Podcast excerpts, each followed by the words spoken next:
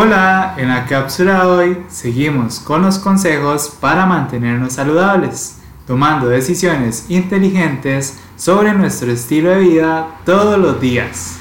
El colesterol alto es uno de los principales factores que desencadenan la enfermedad cardíaca. En la cápsula de hoy conoceremos cómo la alimentación juega un papel fundamental en los niveles de colesterol. Lo que usted coma tiene un rol determinante en los niveles de colesterol. No obstante, no es el factor más importante. Lo que coma además de las grasas es lo que puede hacer un buen manejo del colesterol.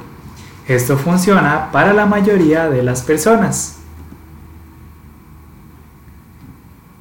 En los últimos años se ha estado generando un cambio bastante importante, ya que alrededor del año 1960 se generó el concepto de que el colesterol en el torrente sanguíneo estaba relacionado con enfermedades cardíacas. Esto se ha ido actualizando con el tiempo, pero aún así se recomienda evitar el consumo de alimentos ricos en colesterol, como los huevos y los lácteos. Ahora, los alimentos ricos en colesterol tienen realmente un efecto en nuestros niveles de colesterol.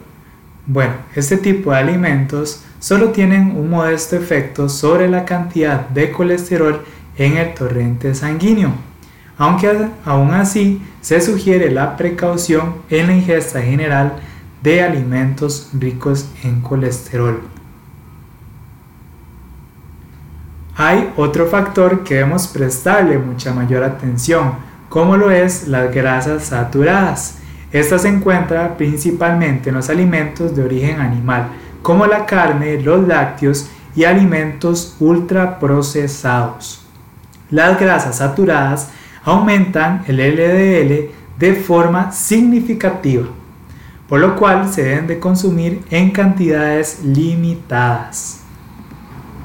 Ahora bien, una de las principales herramientas en el control del colesterol en la sangre es el consumo de alimentos ricos en fibra.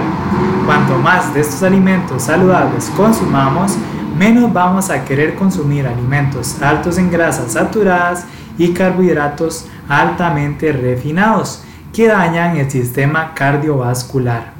Los alimentos ricos en fibra ayudan a reducir el nivel de colesterol en nuestra sangre. A pesar de que una dieta balanceada es de gran ayuda, es importante consultar con nuestro médico de confianza, ya que para las personas con alto riesgo de enfermedades cardíacas, los esfuerzos dietéticos no reducen el colesterol lo suficiente.